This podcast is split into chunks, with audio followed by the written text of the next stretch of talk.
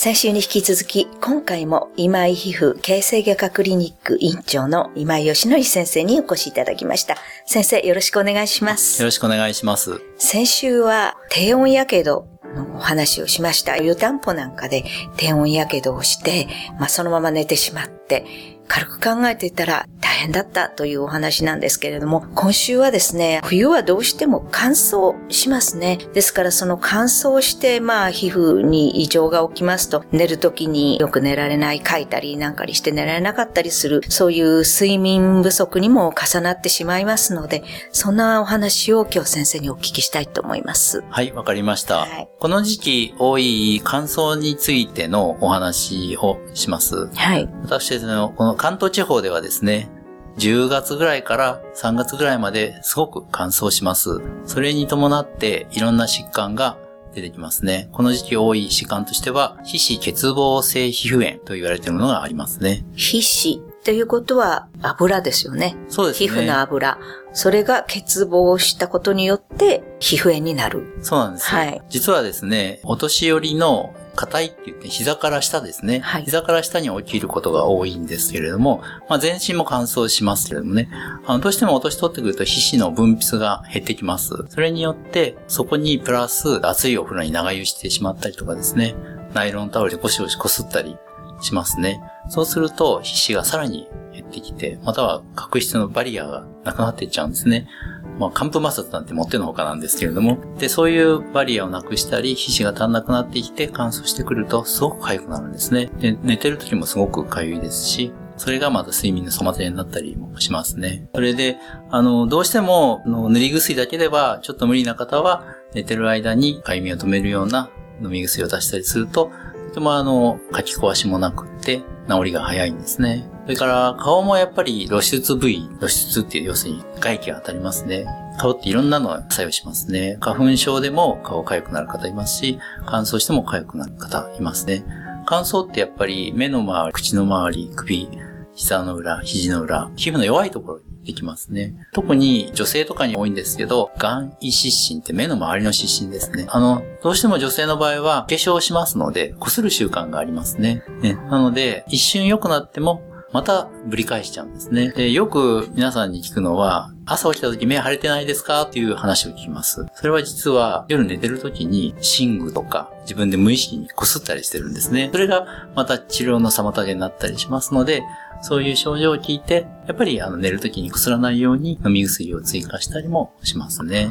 あとは他に手荒れっていうのはどうでしょうか、ね、手荒れはもう本当に深刻でですね。はい、手荒れは主婦湿疹って言って、主婦の方がなる湿疹と、食料性手湿疹って言って、要するに美容師さんとかですね、薬液を使わなきゃいけないし、水をやらなきゃいけないしっていう、結構深刻な 手荒れですね。はい、で、あの、主婦湿疹の場合は、さっきあの、皮脂が足んないっていうお話をしたんですけど、実は手って皮脂を分泌する線があんまりないんですね。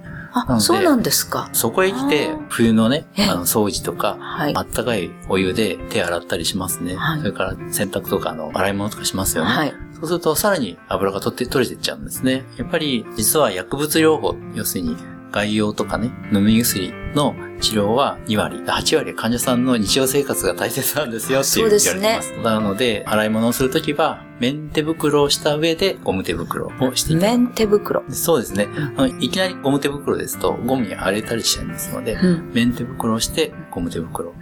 それから、あの、蒸れたりしてもあまり良くないんですね。はい。で、やっぱり外出の時も可能な限り手袋をした方が本当はいいんですね。あと、やっぱりトイレに行って手を洗っちゃうとなくなっちゃうじゃないですかね。はい、だから、ハンドクリームを持ち歩いて、トイレに行ってもこまめにハンドクリームをして、保湿が大切ですね。そうですね。あやはりそうすると、まあ、毎日の生活の上でできるだけなくなりつつある、その、え皮膚の油を補充するというクリームとか、ね、ローションで補充するということは大事ですね。そうですね。それはすごく大切だと思いますね。はい、まあ、寝る前もそういうこと気をつけてぐっすり眠っていただきたいと思います。先生また大切なお話ありがとうございました。ではこのお話の続き、来週もよろしくお願いいたします。お願いします。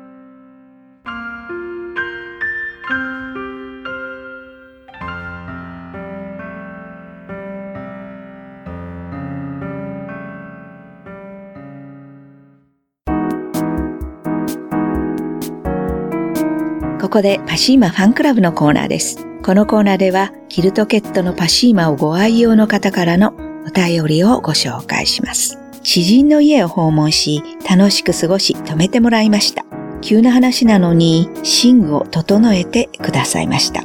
その時に出会ったのが、竜宮枕と竜宮式です。昔から固めの布団が好きだったこともあり、すっかり気に入りました。パシーマの製品の購入は数年経ってからでしたが、今は夫と二人分購入しています。お便りありがとうございます。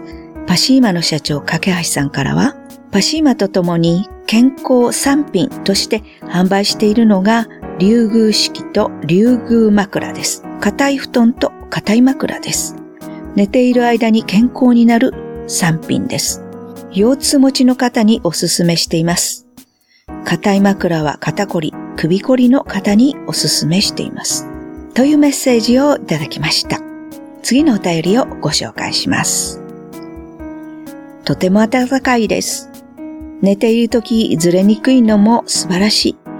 起床時の手足の冷えが改善されました。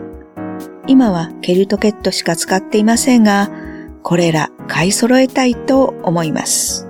お便りありがとうございます。パシーマの社長、架橋さんからは、パシーマの暖かさに驚かれます。冷えが改善してよかった。キルトケットにパッドシーツを合わせて使うと快適さも2倍、2倍、それてくださいね。というメッセージをいただきました。以上、パシーマファンクラブのコーナーでした。免疫力は深い眠りから。くるまれて眠るとすっごく優しい肌触りで気軽に洗えて清潔だし使ってみたらわかるから。抜群の吸水性と肌触り。ガーゼと脱脂綿のパシーマ。パシーマはふるさと納税でも大人気。ふるさと納税パシーマで検索